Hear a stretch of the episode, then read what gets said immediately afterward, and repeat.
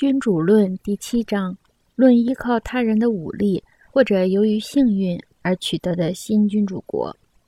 那些单靠幸运而由平民崛起成为君主的人，在夺取政权、成为君主过程可能不难，但登基后要维持国家的统治却困难重重。这些人在征途中不畏艰难，是因为他们正像雄鹰一样飞翔，而当他们达到制高点。收拢翅膀治国时，各种难题却纷至沓来。那些依靠金钱或者由于他人的恩赐而坐到君主位子上的人，正是如此。在希腊的伊奥尼和好莱斯彭等诸多城邦国家中，这样的事例有很多。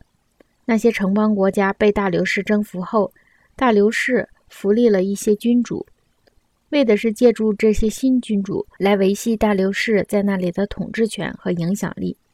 还有那些通过控制军队而由平民登上帝王宝座的皇帝们，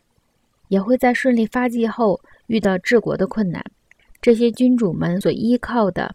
不过是那些提携他们的人施予他们的好运和运气，而这两者都是最不稳定、变化无常的因素。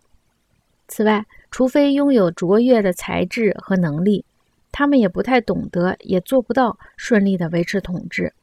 我们没有理由指望那些先前过惯平民生活的人懂得合理发布政令。此外，他们无法保有国家的统治权，还因为他们缺乏一支对自己忠心耿耿的军队。再说，突然勃兴的国家也如自然界中其他迅速滋生长大的事物一样，没有根深蒂固、枝繁叶茂，第一场暴风雨就能摧毁它的立国基础，破坏掉它与其他国家的联系。除非像前面所说的那些一夜之间君临天下的人，确有非凡的能力，知道及时保有幸运之神对他的赏赐，并且在当上君主后能为治国奠定坚实的基础。这些基础对于别人来说是在成为君主之前就已经奠定的。关于依靠能力或者运气成为君主的两种情况，我想要引证两个我们记忆中还有印象的例子。就是前面提过的弗朗西斯科·斯福尔扎和切萨雷·博尔贾这两个人。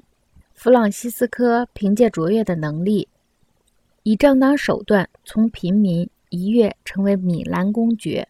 他获取领土历经千辛万苦，但保有起来却毫不费力。另一方面，萨切雷·博尔贾，人称瓦伦蒂诺公爵，凭借父亲的好运，他得到了那个国家。而在这种好运到头时，他也就失去了这个国家。在这个依靠他人的武力和依靠好运气而得到的国家里，为了稳稳扎根，尽管他采取了各种措施，做到了一个明智的人所能做到的一切，原因正如我们前面所述，事先没有打好基础，可以在成为君主之后，凭借非凡的能力奠定基础。但是这种没有地基的建筑。对于设计师来说是很困难的，而且地基不牢的建筑也是很危险的。如果考察一下公爵全程的行动，我们就可以看到他曾为日后的权势打下了什么样的基础。这一点的讨论很有必要，因为我不知道对于一位新君主来说，除了这位公爵的教训，是否还有其他更准确的例子。如果说公爵的作为于事无补，其实这并非他本人的过错。不过是运气极坏所致。当教皇亚历山大六世意欲扩大瓦伦蒂诺公爵，也就是他的儿子的权势的时候，他先后遭遇了重重困难。首先，他不知道该通过什么方法才能使他的儿子成为教皇，成为教皇辖地以外的其他某个国家的君主。他知道，如果他把原本属于教皇辖地的地域割给儿子，米兰公爵和威尼斯人肯定不同意，因为法扎恩和里米诺已经长久地处于威尼斯人的保护之下。除此之外，他还知道意大利的军队，尤其是那些有可能帮助他的军队，都受控于那些不赞成教皇势力扩张的人，即奥西尼家族和科罗纳家族以及其追随者们。于是，为了使自家人成为这些国家某一部分地区的主宰。教皇亚历山大必然打乱原来的秩序，并且使这些地区陷入混乱。他要做到这些不过举手之劳，因为他觉察到威尼斯人出于各种原因想把法国人再次招入意大利。对于威尼斯人这种做法，亚历山大不但不反对，而且还主动地迎合法国国王路易十二，助其解除了从前的婚姻关系，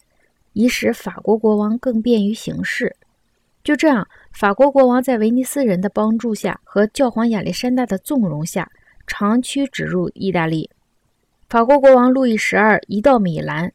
教皇就向他借兵以攻取罗马尼阿。罗马尼阿慑于法国国王的势力。只好向教皇屈服，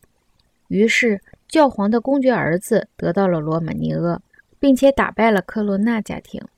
此后，当公爵儿子想要稳保其领地并进一步扩大势力时，他遇到了两重障碍：其一，他自己的军队对他不够忠诚；第二，法国人的意愿。那就是说，一方面，公爵担心一直为他所用的奥西尼家族的军队会背弃他。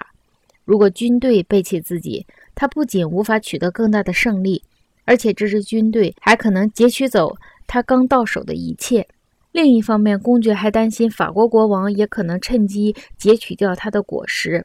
在取得法扎恩转而进攻波洛尼亚的时候，他已经觉察到，他已觉察到奥西尼家族的军队对那次战斗反应冷淡，于是他就对这支军队有了警觉。至于法国国王，当教皇本人在取得乌尔比诺公国，转而进攻斯托卡纳的时候，法国国王就反对阻止了他。那时候教皇就明白了法国国王的心思了。至此，公爵决定从对他人军队和幸运的依赖中摆脱出来。